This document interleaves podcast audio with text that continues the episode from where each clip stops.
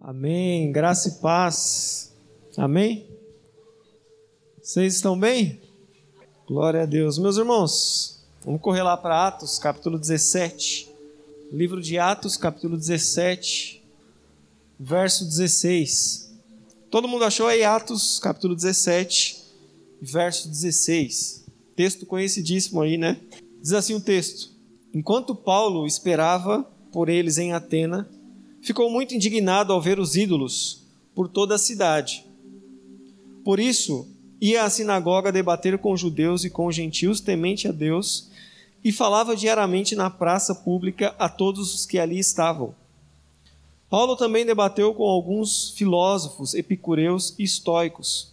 Quando lhes falou de Jesus e da ressurreição, lhes perguntaram: O que esse tagarela está querendo dizer? Outros disseram: parece estar falando de deuses estrangeiros. Então foram e levaram Paulo ao conselho da cidade e disseram: Pode nos dizer que novo ensino é esse? Você diz coisas um tanto estranhas e queremos saber o que significam. Convém explicar que os atenienses, bem como os estrangeiros que viviam em Atenas, pareciam não fazer outra coisa senão discutir as últimas novidades. Então Paulo se levantou diante do conselho e assim se dirigiu aos seus membros: Homens de Atenas, vejo que em, tu, em todos os aspectos vocês são muito, muito religiosos. Pois enquanto andava pela cidade, reparei diversos altares. Um deles trazia a seguinte inscrição: Ao Deus desconhecido. Esse Deus que vocês adoram sem conhecer é exatamente aquele que lhes falo. Ele é o Deus que fez o mundo e tudo que nele há uma vez que é Senhor dos céus e da terra, não habita em templos feitos por homens, e não é servido por mãos humanas, pois não necessita de coisa alguma. Ele mesmo dá a vida e fôlego a tudo e supre cada necessidade. De um só homem ele criou todas as nações da terra, tendo decidido de antemão onde se estabeleceriam e por quanto tempo seu propósito era que as nações buscassem a Deus e que, tateando, talvez viessem a encontrá-lo, embora ele não esteja longe de nenhum de nós, pois nele vivemos, nos movemos e existimos, como disseram alguns de seus próprios poetas. Somos descendência dele. E por ser isso verdade, não devemos imaginar que Deus, não devemos imaginar Deus como um ídolo de ouro, prata ou pedras preciosas projetadas por artesãos. No passado, Deus levou em conta a ignorância das pessoas acerca dessas coisas, mas agora Ele ordena que todos e em todos os lugares se arrependam, pois Ele estabeleceu um dia a julgar o mundo com justiça, por meio do homem que Ele designou e mostrou a todos. Quem é esse homem ao ressuscitá-lo dos mortos? Quando ouviram falar Paulo da ressurreição dos mortos, alguns ah, riram com desprezo. Outros, porém, disseram: Queremos ouvir mais sobre isso em uma outra ocasião. Paulo se retirou do conselho, mas alguns se juntaram a ele e creram. Entre eles estavam Dionísio, membro do conselho, e uma mulher chamada Damaris, e alguns outros. Vamos ter um tempo de oração? Pai, nós te louvamos, ó Deus, pela tua palavra riquíssima em sabedoria. Pedimos, ó Deus, que de alguma maneira muito especial o Senhor encontre o nosso coração, que a tua palavra encontre em nós um lugar de alcance, um lugar onde a tua palavra nos motive, Senhor, a vivermos de uma maneira em que o seu nome seja glorificado. Não permita, Senhor, de maneira alguma que qualquer mensagem humana do homem tenha acesso ao nosso coração, mas permita, Senhor, ouvirmos apenas a tua voz. Fale conosco nessa noite nos transforme, Senhor, pela tua palavra. É o desejo do nosso coração, Senhor. Faça isso, Pai. Faça para o nosso bem, mas também para a tua glória. É a oração que fazemos em nome de Jesus. Amém. Eu queria falar um pouco hoje sobre um lugar de vida, de estarmos em um lugar de vida. Penso que nós lemos de Atos 17, se você pegar o contexto imediato, Uh, você vai ver que Paulo ele, ele sai por algumas cidades a pregar o evangelho. Paulo está em Tessalônica pregando o evangelho e a Bíblia diz que ali se levantam opositores e perseguidores do evangelho.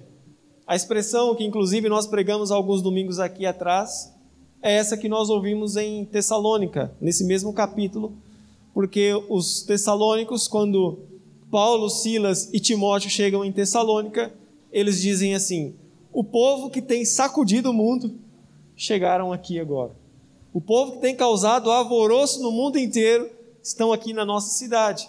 E a Bíblia diz que eles começam a perseguir Paulo, Silas e Timóteo. Eles começam uma terrível perseguição. Paulo então foge para Bereia e começa ali também de imediato a pregar o evangelho em Bereia. E a Bíblia diz que em Bereia a, a recepção dos judeus é diferente, porque a Bíblia diz que os judeus que estavam em Bereia eles eram sensíveis a ouvir a voz de Deus. E quando Paulo começa a anunciar o evangelho, eles falam assim: peraí, vamos nas escrituras ver se realmente tudo que você está falando condiz com o que está escrito aqui.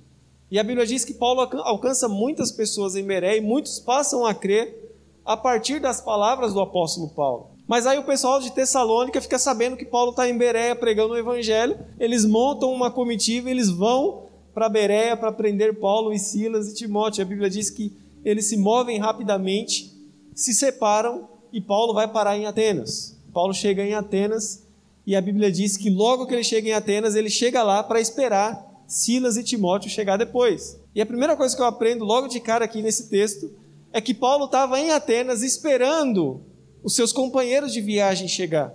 Mas é interessante que Paulo ele fica indignado na situação da cidade, como a cidade está repleta de ídolos. No termo grego, a palavra que Paulo utiliza, ou que o texto bíblico utiliza, é como se fosse uma floresta densa. Essa é a visão que Paulo tem da cidade ela está tão cheia de ídolos que ela parece uma floresta que não se enxerga mais nada senão um cenário de idolatria. E Paulo está nesse lugar esperando os seus companheiros, mas Paulo se indigna, Paulo se inconforma com aquela situação e ele passa a pregar o evangelho.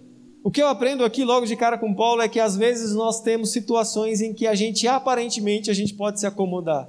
A gente pode falar assim: "Não, eu estou confortável, estou aqui só esperando os meus companheiros de viagem chegar". Mas ainda assim, nesse mesmo tempo, Paulo diz: Eu estou indignado, eu preciso pregar o Evangelho. E é exatamente isso que ele faz. Às vezes, na nossa caminhada cristã, a gente pode ter muitas desculpas. E em algumas das orações que fiz recentemente, Deus tem falado muito comigo sobre pare de dar desculpas, porque eu pareço ter uma desculpa perfeita para cada situação da minha vida espiritual. Parece que eu tenho uma desculpa perfeita, o motivo certo, a desculpa perfeita. E logo me deparei com essa expressão aqui de que Paulo indignou-se em ver a cidade mergulhada, uma floresta de ídolos. Tem um historiador romano que ele diz que era mais fácil encontrar um deus em Atenas do que um ser humano. Lógico que ele né, deu, uma, deu uma aumentada aí, né?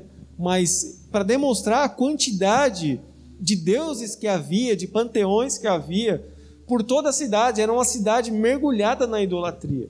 E é engraçado como que Paulo utiliza os elementos da própria cultura grega para inserir o evangelho a esse povo. No versículo 16, no, daquilo que nós lemos, diz assim, ó, verso 16 de Atos 17. Enquanto Paulo esperava por eles em Atena, ficou indignado ao ver os ídolos por toda a cidade. Por isso ia à sinagoga debater com os judeus e com os gentios, tementes a Deus, e falava diariamente na praça pública a todos que estavam ali. Sabe por que, que Paulo se indigna?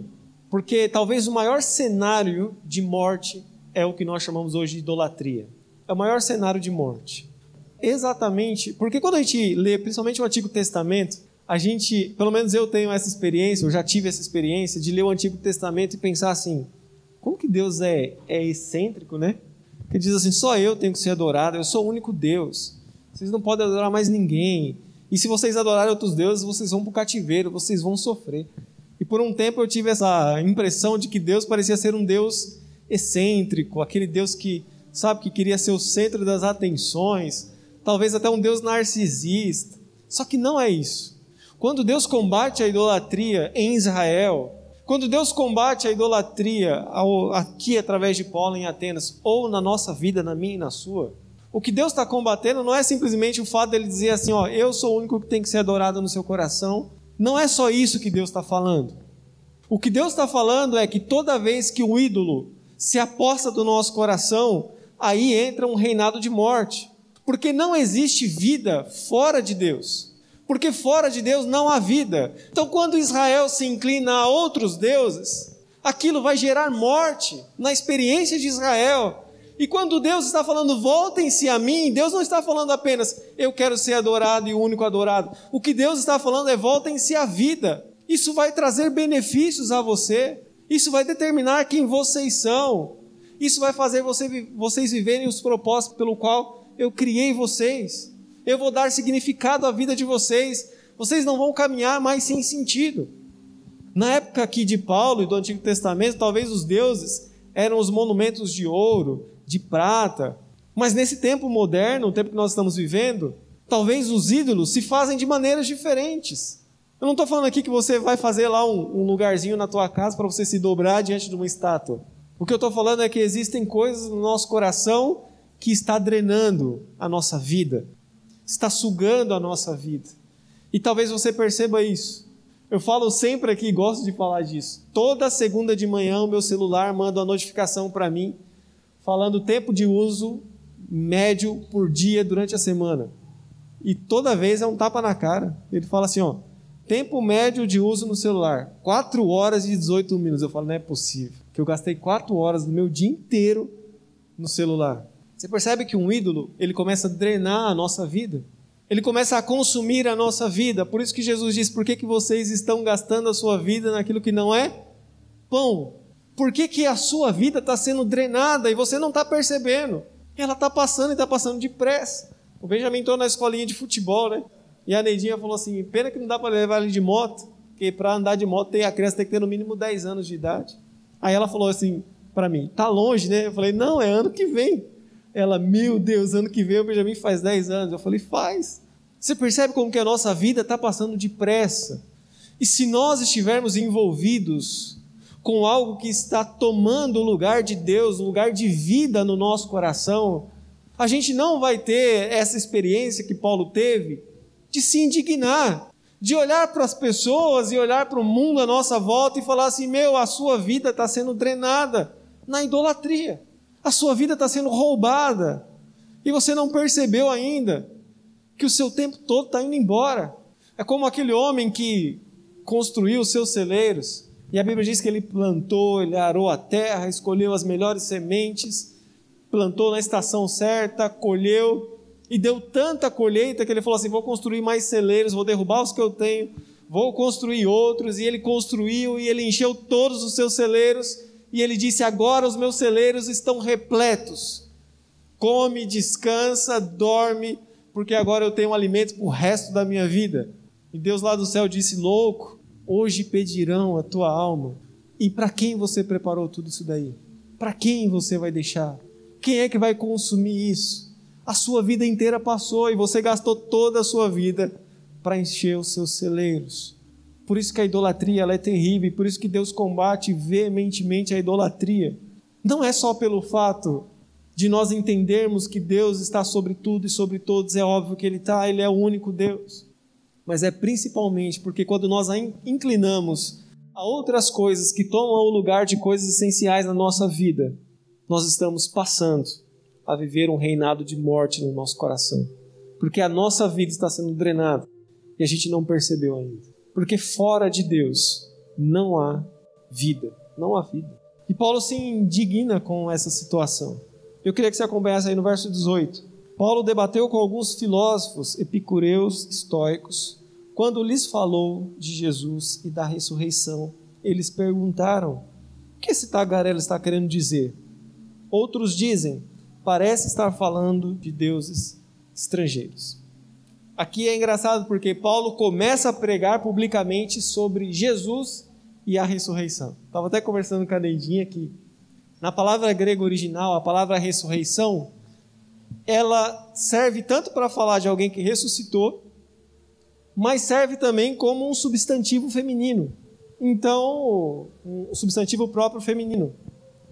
Então, a mesma coisa, por exemplo, com o nome graça, né? Você pode encontrar uma mulher chamada graça, mas você pode falar de algo que você ganhou de graça. Pode falar da graça de Deus. Então, é a mesma palavra que pode significar várias coisas diferentes. Então, quando Paulo fala da ressurreição, a primeira coisa que veio na mente dos gregos que estavam ouvindo Paulo é o quê? Que Paulo estava falando de Jesus e da esposa dele. Falou assim: Jesus e a mulher dele? E é por isso que no texto fala que eles imaginaram que Jesus estava falando de deuses estranhos. Ele falou assim: Jesus e essa mulher a gente não conhece. Só que eles não entenderam que Paulo não estava falando de uma pessoa. Paulo estava falando literalmente da ressurreição. Porque para o grego a ressurreição era um grande tabu. Porque para a filosofia grega a morte era libertação. Estar livre. Eu estou livre agora, morri, eu estou livre desse corpo pecaminoso, dessa capa, dessa. como se fosse um receptáculo. Eu estou livre disso daqui.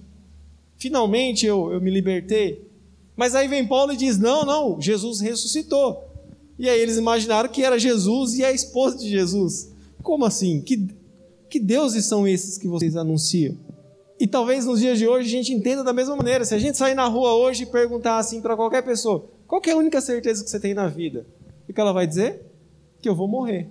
A única certeza que eu tenho na vida é que um dia eu vou morrer. Essa é a única certeza.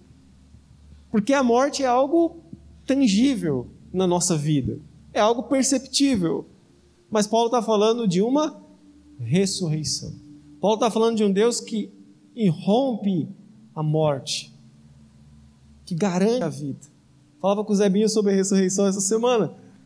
Por que, que Jesus ressuscita dos mortos? Porque Romanos 6, 23 diz que o salário do pecado é a morte. Ou seja, o que, que eu recebo como recompensa por uma vida de pecado? É a morte.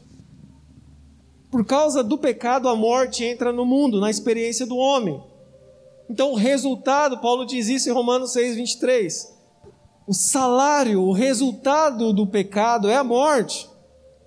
Só que Jesus atravessa toda a sua, o seu periago, a sua peregrinação, sem cometer pecado algum. Então, quando a morte vai exigir de Jesus a sua recompensa, o seu salário, não pesava contra Jesus acusação nenhuma. Jesus não tinha pecado. Jesus então é devolvido à vida. Jesus ressurge no terceiro dia para proclamar vitória para todos nós que creem no seu nome. Ele ressuscitou, ele venceu a morte, ele atravessou sem pecado algum. E é por isso que é tão impactante falarmos de ressurreição. Porque aonde há um coração cheio de idolatria, aonde a morte imperou, Jesus Cristo pode trazer a vida necessária. Jesus Cristo pode anular todos os pecados e nos conduzir à vida, à ressurreição. Eu queria que você abrisse rapidamente em Efésios, Efésios capítulo 2 e verso 1. Projeta aí para mim, por favor. Eu estou tão cegueta que eu não estou enxergando minha Bíblia, você acredita? Olha o que, que Paulo diz em Efésios capítulo 2, verso 1. Vocês estavam mortos por causa de sua desobediência e de seus muitos pecados. Essa semana eu li um texto sensacional de um pastor que, que eu tenho é, tido algumas reuniões com ele através do Google Meet. E é engraçado que eu faço no horário de trabalho, eu fico ouvindo, né? E, eu li um texto dele chamado o, o, o Arqueiro e a Flecha. E ele falava sobre essa nossa relação com a desobediência e com o pecado. E ele diz que às vezes a gente não consegue vencer os pecados que nos dominam porque a gente tenta combater a flecha. O que, que significa a palavra pecado? Significa errar o alvo.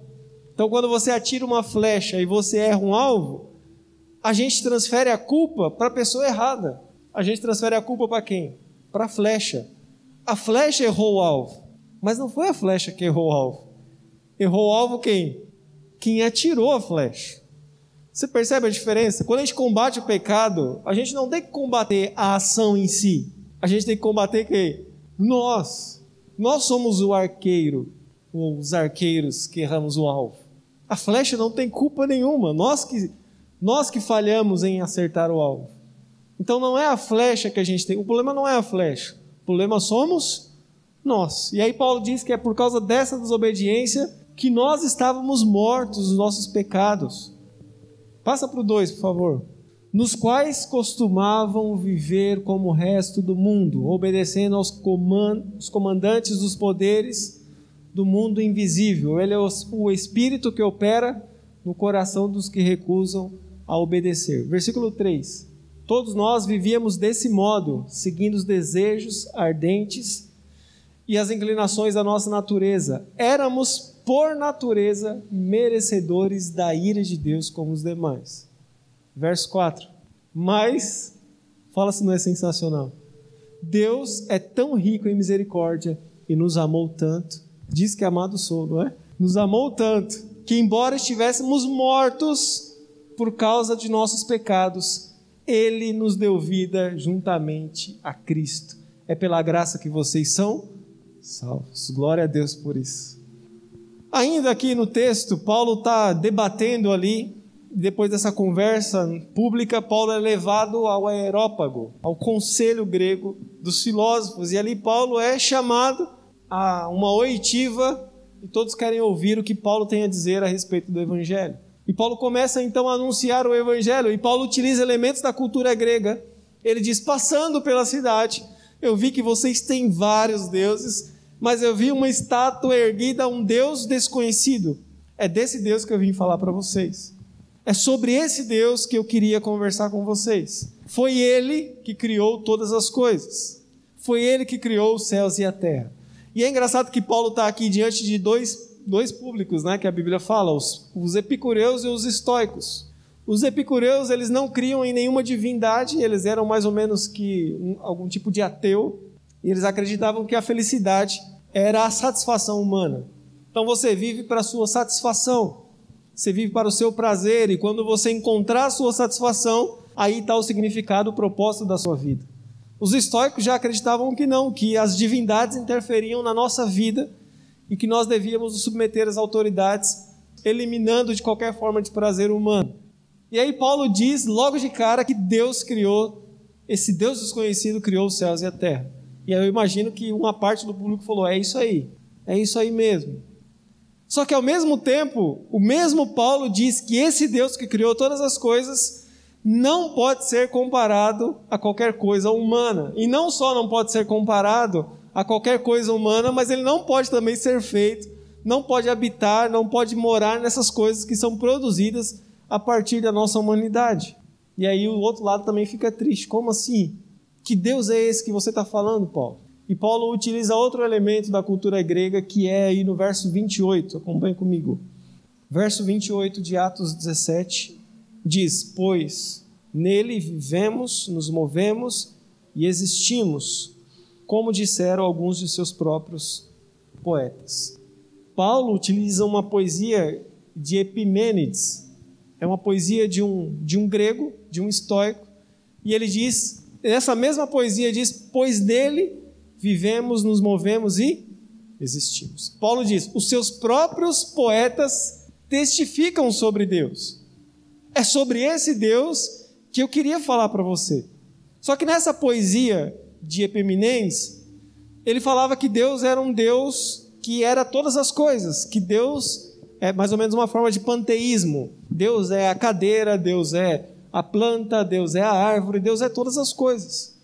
Só que Paulo começa a dizer que não, que Deus não é todas as coisas, Deus é o Senhor de todas as coisas. Ele criou todas as coisas. Tudo existe a partir desse Deus. Tudo existe a partir desse Deus. Não, ele não, ele não existe nas coisas. Ele criou todas as coisas. E na verdade, todas as coisas existem nele. Você percebe a diferença? Não, Deus não existe em todas as coisas. Tudo que existe, existe em Deus. Existe por meio de Deus. Nele nós vivemos, existimos e nos movemos. E não só Paulo diz, mas no mesmo verso 18 ele diz que nós somos geração de Deus. Paulo diz assim: os seus próprios poetas dizem que nós fomos criados por esse Deus. Os seus próprios poetas dizem que nós fomos gerados a partir desse Deus. E aí Paulo faz um questionamento: se nós fomos criados desse Deus, nós não podemos pensar que esse Deus que nos criou é semelhante às coisas que nós criamos. Paulo, então, ele, ele evidencia uma incoerência dos gregos. Ele fala assim: se Deus nos criou, a gente não pode imaginar que Deus é semelhante a algo que a gente mesmo pode fazer. Deus não pode ser semelhante a algo que a gente faz com a mão. Deus não pode ser semelhante ao ouro, a prata ou a pedras preciosas. Porque não, ele não é menor do que a gente, ele não pode ser semelhante a algo que a gente faz, porque nós é que fomos gerados dele. Ele que nos gerou. E se ele nos gerou, eu não posso conceber que Deus pode se assemelhar a algo que a gente faz com a nossa mão. Deus não pode ser menor do que a gente, é o que Paulo está dizendo.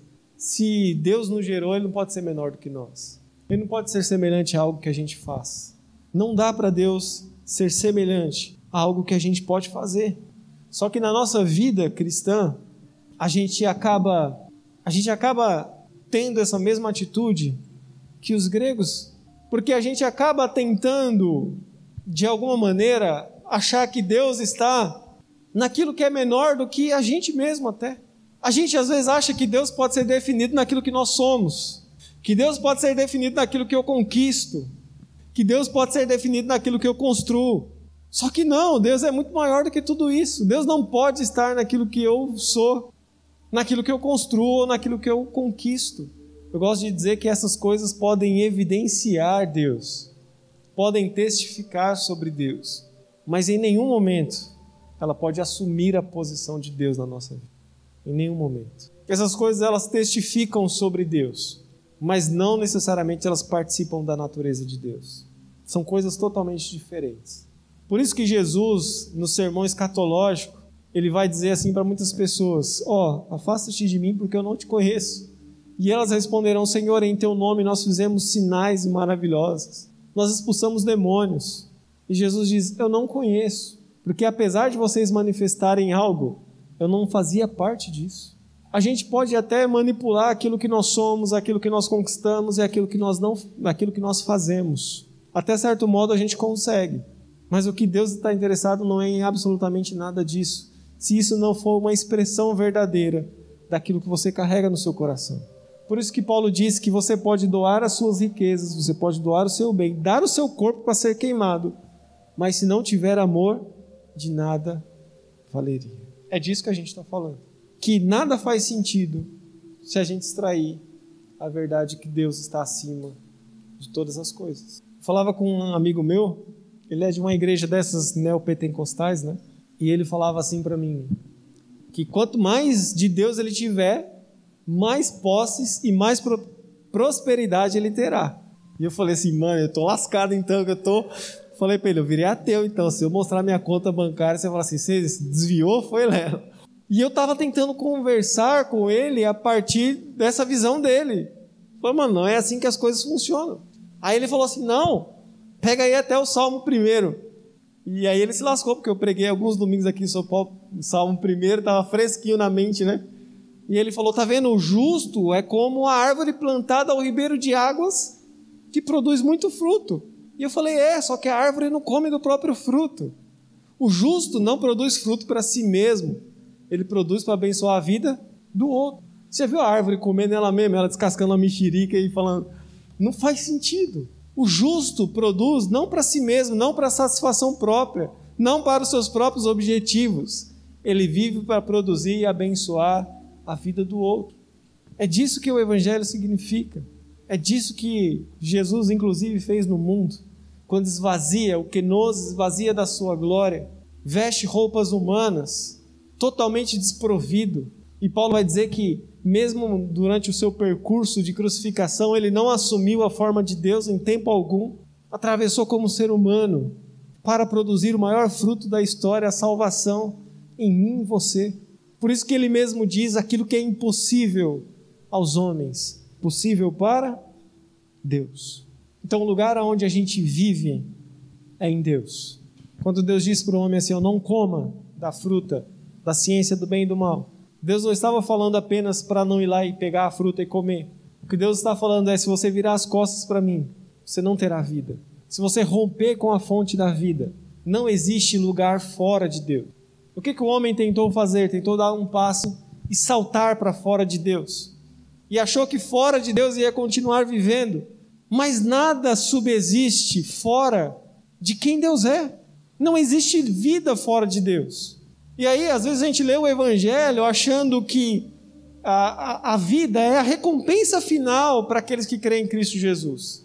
A gente está falando assim, nossa, eu vou crer em Cristo Jesus porque lá no céu eu vou receber a vida. A gente crê em Cristo como se a vida fosse uma recompensa futura que a gente ainda vai alcançar. É como se a gente entrasse no mercado e falasse assim: Deus, eu vim aqui comprar um, um quilo de vida e estou voltando para casa, para me usar do jeito que eu quiser. Como se o preço da salvação fosse para eu ir apenas no mercado, adquirir aquilo e voltar para minha casa e viver a minha vida. Só que a salvação não traz como recompensa final a vida. A salvação, ela inicia a sua vida. Uma vez que você é salvo em Cristo Jesus, você é reconectado com a fonte da vida. Então não é algo que vai ainda vai acontecer. Não é a recompensa final, é o início da sua caminhada com Cristo. Deus está para nós como a água está para o peixe. É o lugar onde a gente vive. Essa foi uma oração que eu fiz essa semana. Assim como eu gosto de aquário, de tudo que tem peixe eu gosto. E olhando para o aquário assim, aquele ambiente onde o peixe vive, e eu fiquei pensando, vida é isso. Deus é água, e é nesse ambiente que eu tenho vida. Não é algo que eu alcanço, não é um, um, um mérito que eu alcanço, não é algo que vai acontecer no além. O ambiente aonde Deus está, ali é a vida. Se nós estivermos em Deus, toda a fonte de vida emana de nós também. O Senhor Jesus diz para a mulher samaritana: aquele que crê em mim, do seu interior surgirá uma fonte de água viva que salta para a vida eterna. Essa é a nossa esperança. Então não trate Deus como um ídolo, seja lá ele qual for. Esquadrinha o teu coração e fala assim: Senhor, se há algum ídolo no meu coração, seja ele qual for, retira de mim agora, porque isso está gerando morte, está gerando frustração Senhor, tira qualquer coisa, qualquer pessoa que está assumindo o teu lugar na minha vida. Pode ser um carro, pode ser um emprego, pode ser um marido, pode ser uma esposa, qualquer coisa. Porque só existe um que pode produzir vida em você, e é Deus. E a gente não pode diminuir Deus a um ídolo, porque um ídolo é aquilo que a gente manipula. E Deus não está numa dimensão manipulável. Deus não é aquele animal de estimação que a gente vai lá e dá comida e aí ele fica calminho, já não enche mais o saco. Quem tem animal de estimação sabe, né? o cachorro fica latindo, latindo até você dar comida para ele.